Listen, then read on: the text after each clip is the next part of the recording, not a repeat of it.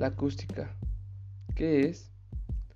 Es una rama de la física que se encarga de la generación, propagación, almacenamiento y recepción de un sonido, infrasonido y ultrasonido. De este modo trabaja con ondas de tipo mecánica, cuya propagación se desarrolla a través de una materia gaseosa, líquida o sólida. La acústica estudia la producción, transmisión, almacenamiento, percepción o reproducción del sonido. Y como venimos hablando del sonido, nos enfocaremos en esta pequeña parte. Pondremos qué es la definición fisiológica del sonido. Es la generación de sensaciones auditivas en el ser humano. Se desarrolla en tres etapas.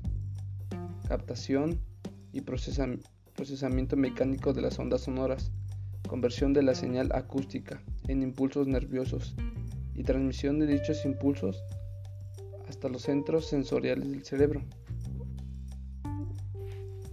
El sonido. El significado del sonido. ¿Qué es?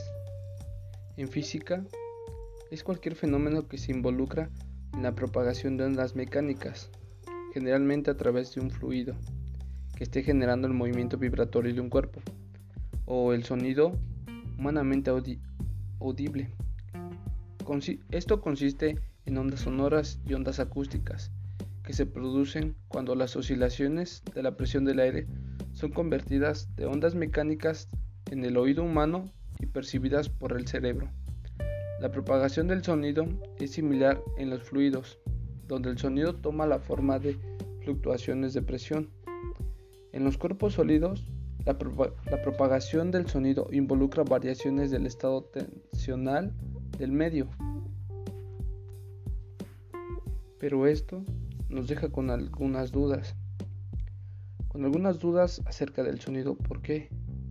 Porque no es lo mismo el sonido que está aquí en la Tierra o que se produce aquí en la Tierra que el sonido que está en el espacio. Mm, algunas preguntas podría ser el ¿por qué los astronautas tienen que comunicarse por radio en la superficie de la Luna? Esto se debe a que la comunicación en el espacio difiere de la comunicación dentro de una atmósfera, puesto que no hay aire que pueda transmitir el sonido. La comunicación verbal debe usar ondas de radio que pueden pasar a través del ambiente del espacio.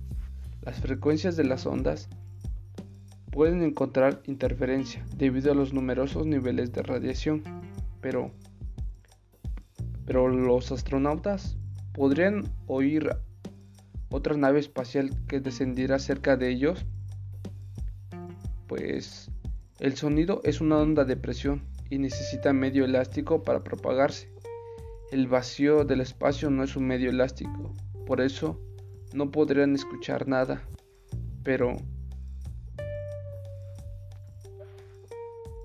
¿Los astronautas podrían oír si tocan sus cascos? Esto es una buena pregunta.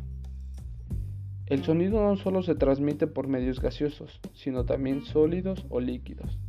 De hecho, si los dos astronautas no pudieran comunicarse y no tuvieran radio, solo con juntar sus visores de sus cascos, ellos podrían transmitir la vibración de sus voces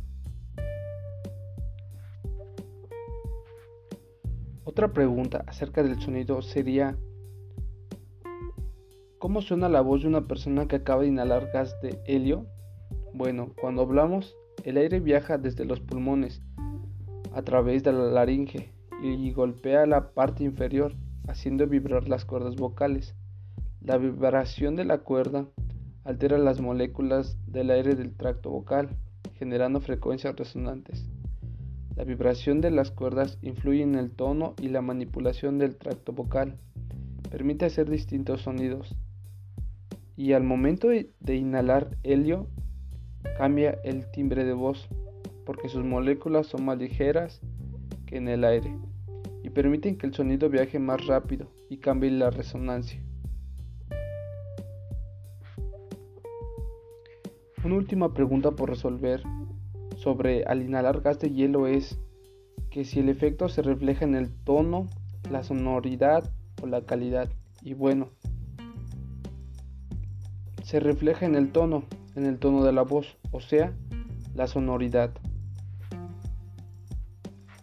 Para finalizar, la acústica, que es la que se encarga de estudiar el sonido, vimos que se comporta de dos maneras diferentes.